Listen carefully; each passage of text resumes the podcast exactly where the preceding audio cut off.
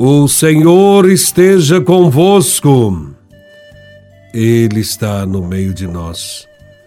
Proclamação do Evangelho de Nosso Senhor Jesus Cristo, segundo São Mateus, capítulo 6, versículos de 19 a 23. Glória a Vós, Senhor. Naquele tempo, disse Jesus aos seus discípulos: não junteis tesouros aqui na terra, onde a traça e a ferrugem destroem, e os ladrões assaltam e roubam. Ao contrário, juntai para vós tesouros no céu, onde nem a traça e a ferrugem destroem, nem os ladrões assaltam e roubam porque onde está o teu tesouro, aí estará também o teu coração.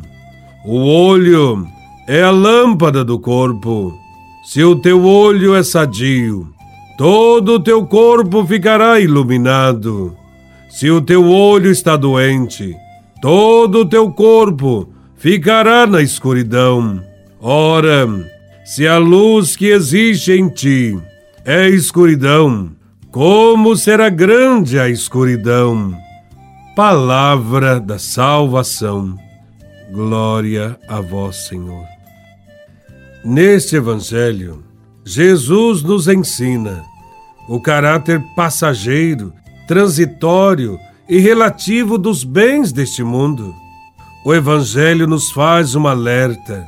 Nós juntamos tesouros e podemos perdê-lo para o cupim que rói, ou para o ladrão que rouba.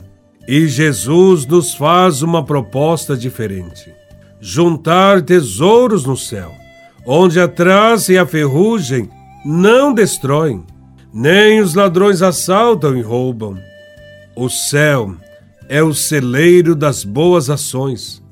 Isto sim, que é um tesouro para sempre. Muitas das desavenças, desentendimentos, tragédias e mortes são por causa dos bens deste mundo, por causa de falsos valores. Muitos agem sem escrúpulos, até mesmo tirando a vida de outros gratuitamente.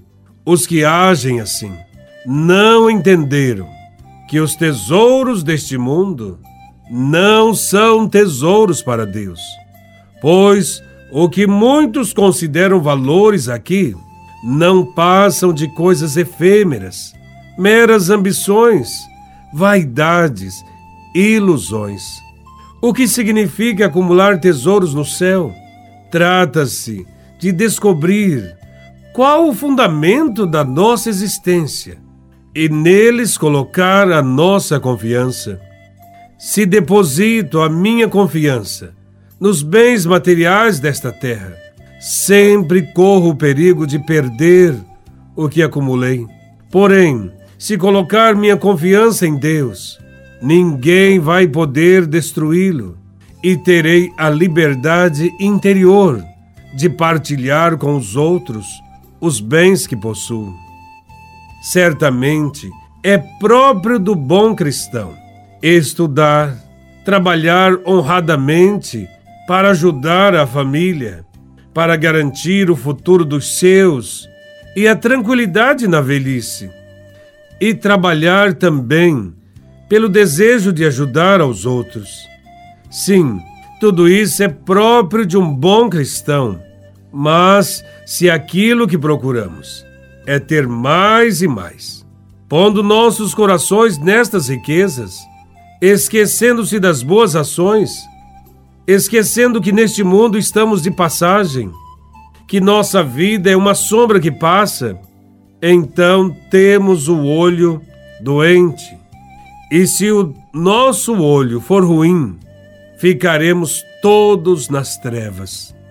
O Senhor nos diz que a lâmpada do corpo é o olho.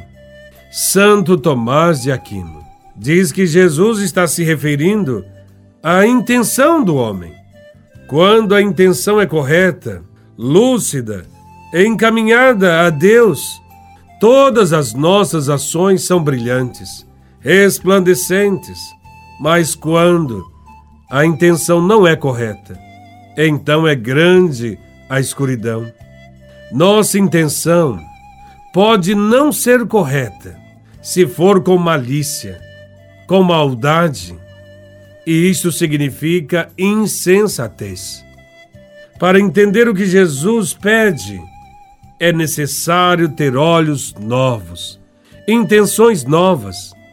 Quem tem o olho como uma lâmpada consegue visualizar com clareza os bens eternos, os verdadeiros tesouros.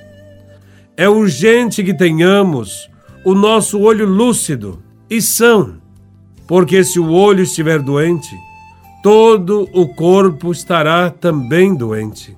O remédio para curar esta doença é a conversão, é a mudança de mentalidade. Se colocarmos a confiança em Deus, o olhar se tornará generoso e a vida toda se tornará luminosa, pois faz nascer a partilha, a fraternidade e o amor. Que Jesus Cristo nos ajude a viver os valores do Reino e que as nossas intenções sejam sempre boas. Louvado seja nosso Senhor Jesus Cristo, para sempre seja louvado.